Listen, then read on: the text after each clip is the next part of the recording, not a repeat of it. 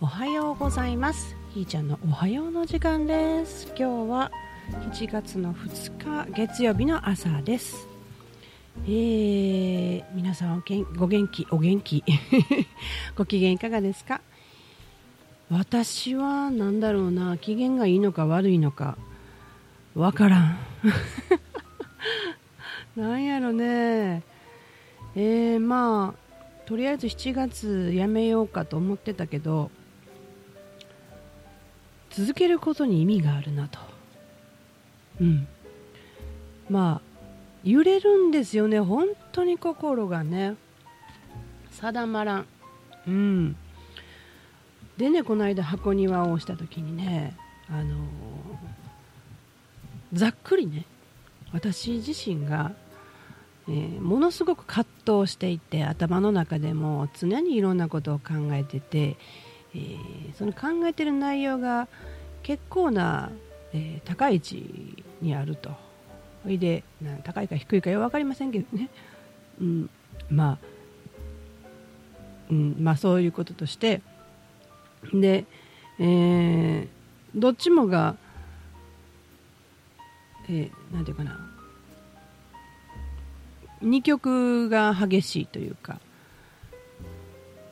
まあ、結局説得をお互いにし続けてるんでしょうね。A だの B だのってね。それをやってるのが激しくて。で結局解決しようとしないらしいですわ、うん、なんか妙に納得しちゃってね、うん、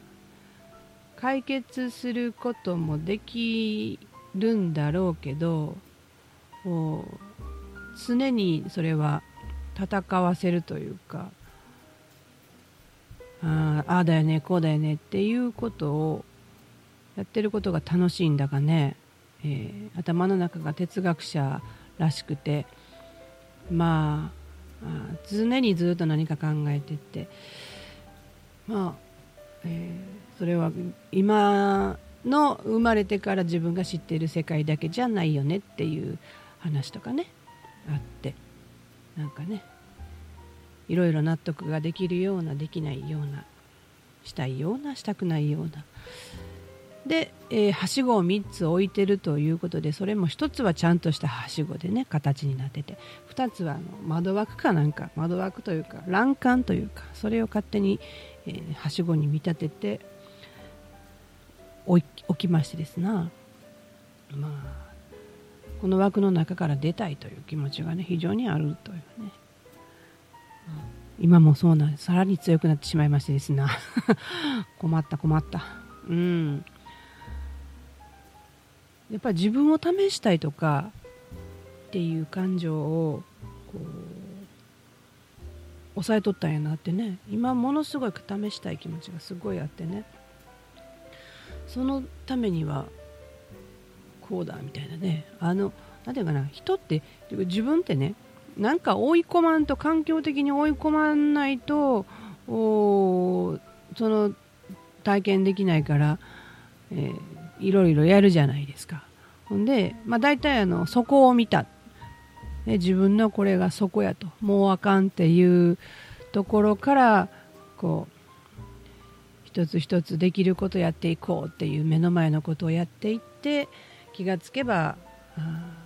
なんか形になってたみたいなね。そういうことをよく聞くじゃないですか。そういうふうに追い込まないと何か手に入れへんっていうね。私の中のあったこれ思い込みかもしれへんね。うん、うん、でもその自分の中の依存とか甘えとかをこれを手放すことの怖さっていうの？それを見つめる段階なんかなっていう感じですかね。あのイルカと泳ぎに行ったんですよ日曜日にね。うん、で淡路島のね、まあ、ひょっこりとあの徳島に渡ってしまったんだけど手前で降りやなあかんのにあれこれ渡ってるよ渡ってるよはい徳島みたいなね。まあ片足だけつけてまっすぐ乗り直して、えー、だから高速代高かったんやろなきっとな、うん、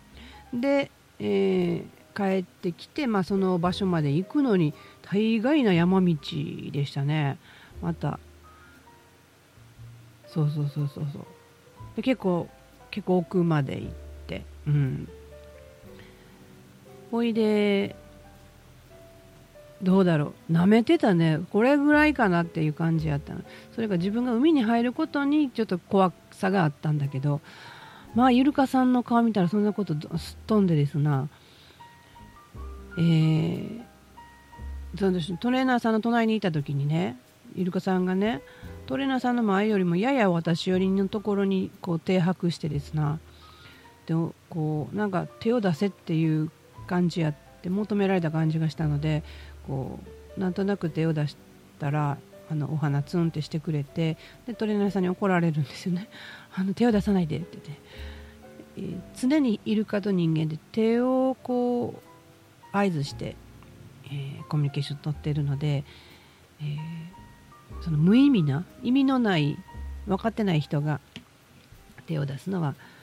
イルカが混乱するというかねまあそんなことだと思うんですけどやめてくださいと 言われてあごめんなさいみたいな感じだったんだけど本当にイルカがね手を出せ出してっていうかこう要求された感じがして。思わず出しちゃったんやけどね。うん。その後一番先にね泳ぐくるっとね背びれに捕まってくるっと回ってくるってやつをさせてくれたんですよね、うん、その時のなんて心地いいと言いますかね本当に脱力できてね捕まってるその手にも本当に力いらなくて引っかかってるっていう感じでで、えー、イルカにレモンちゃんっていうんだけどレモンちゃんに委ねて私が沈んでも大丈夫だろうねっていう感じで完全に首まで使って顎顎も使ってたかな？顔を上げてなかったんだもんな。顔はまっすぐそのまんまあイルカが見る方向を見続けて。そしたらなんかちょっと大回りしてくれたんかな？嬉しかったな。うん。でその後、えー、くるくる回る様子とかお腹触らせてくれたりとかよしよしさせてくれたりとかまあそんなことした後シュノーケルをつけてね初シュノーケルですわ、うん、よっぽど私そういう遊びしてけえへんかってなって感じでねシュノーケルああしていいしてって。言ってね、知ってる人は分かると思うんだけどね。でそれで装着してこうした顔をつけるのにねものすごい怖いわけ。そそもそも私小学校の3年生かなあの時に小学校のプールで、えー、その前に実は海でちょっと溺れたことがあって水恐怖症やったんですね。でプールで顔がつけられへんでぐずぐずしてたら担任の先生に頭沈められたんですよ。ほんでもがいてもがいてそれでもあの話してくれなくて本当に。非常に苦しかった思い出があって。でだから怖いんですよね。だけど昨日おとついかうん。シュノーケルで顔をつけたらその口呼吸するだけでもう心臓バクバクするよね。過呼吸みたいなのになって。ああ私ってよっぽど怖いねんなみたいな。まあでも私だけじゃなかろうなみたいな感覚もあったんで。えっ、ー、ととにかく力を抜くそしてちゃんと空気入ってくるからっていうことを確認しながら、えー、ただ浮くって言うんですよ。浮いてイルカさんがいたら犬かきで寄ってって触らせてもらうみたいな。そういう時間やったんですよ。まあそれも楽しかったんですけど私はなんかね妙にねこの浮くという感覚をもっと体感したいなっていう状態になっちゃって。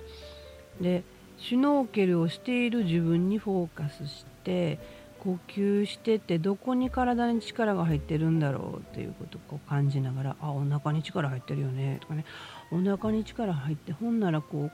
う抜いてみたらどうなる？ああそうか体伸びたわみたいな。ほんでしばらくするとまたこうお腹に力入ってるんですね、うん、ほんでまた抜いてみるみたいなことを繰り返して。でまあ最初はイルカさんを追いかけてたんだけどちっとも届かないやみたいなもうもういいやイルカはみたいなそのうち来てくれるやろうという感覚でいてながらあの人混みに入るとあのなんか掴まれたり掴んだりしてしまうのでちょっと人を感じるの嫌やなっていうふうに思っちゃってで、えー、皆さんから離れて一人プカーッとこう土左衛門のようにね浮いてたんですよ本当力を抜いて、えー、あのスカイダイビングする時みたいにこう卍のような体がね卍のようになって正しいノーケルでシュポーシュポーってやってたんですよ。でで耳つけたらね水の中で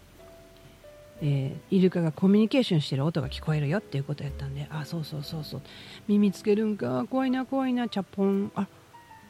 初め左耳だけつけたんですよ。あれ？大丈夫や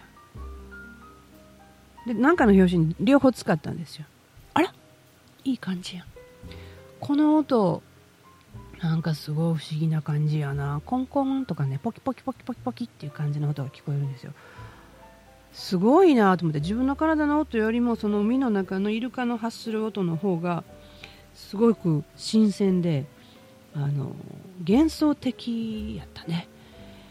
こんな音楽聴けるなんて素敵やったなと思ってね。でそのまま脱力してその音に集中してると脱力できるんですよねそして今度はあのその幻想的な音の中で目つぶったらどないなんのやろうと思って暗闇を作ってみたわけですよ。お若干怖いなと思いながらあのライフジャケット着て浮いてるから大丈夫でで、えー、ちゃんとレスキューしてくれる人がいてるわけやからそこはもう安心してやっててでまあなんかこう死んでるかのように見えたら具合悪いなと思ってたまに顔を上げたりするんやけどそんなことも忘れてもしかしてじーっと浮いてたらもっとなんか超えれたやろうなっていう感覚がありましたね。うん。なんかもっとやりたかったな。イルカさんよりもそっちの方がやりたかったからでそうこうしてたらイルカさんがこう寄ってきてうん触らせてくれたりとかして。でも時間あと1分とかいう声が聞こえての、まあ、我に返って、えー、岸へ帰るんだけどまあこれいや素敵やったなと思ってね。この時に、まあ、五感全部シャットアウトしてるわけではないけども環境としてはバッチリやったな。海に入るもしこれ夜の海やったら多分あの真っ暗ができると思うんですけど、まあ、恐ろしくてできへんけどね、うん、もし絶対安全やっていう状況を作れたならばこれこそ最高やなと思ってね。うん。本当私が今欲しいものはね、あの、海辺プライベートビーチでえー、私が住むぐらいのサイズのお家で、えー、まあ、ちょこっと畑ができたりとかする誰にも邪魔されない空間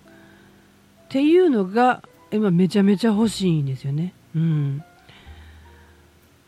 そのやっぱりそぎ落としたいというかシャットアウトしたいんですね私ね。アイソレーションタンクにもね本当入ってみたいんだけどそれにはなんか費用と時間とというね状況があって。まあ何かの表紙に行けたら行きたいんだけどこのこう海の中に入るだけっていうねこれ良かったなと思って。うん。だからなんだろうなその怖いって思ってることとちゃんと向き合うっていうの？本当に怖い？って。何が怖いの？みたいな。でどう？みたいな。そうやってみたけどどう？みたいなね。そんなことが、はい一番近道なんかなっていうね。そんな風にも思ったのでしたね。海に入って、まあ、何年ぶりでしょうね。子供たちがいて子供を海に入れるという目的で自分が行くっていうことをしてたので自分のために海に行くなんてことはね多分学生の頃でもなんかそこにスポット置いてないねなんか誘われたからとかなんかみんなが一緒に行くんだから行っとかないとみたいなねなんか自分が楽しむっていうことは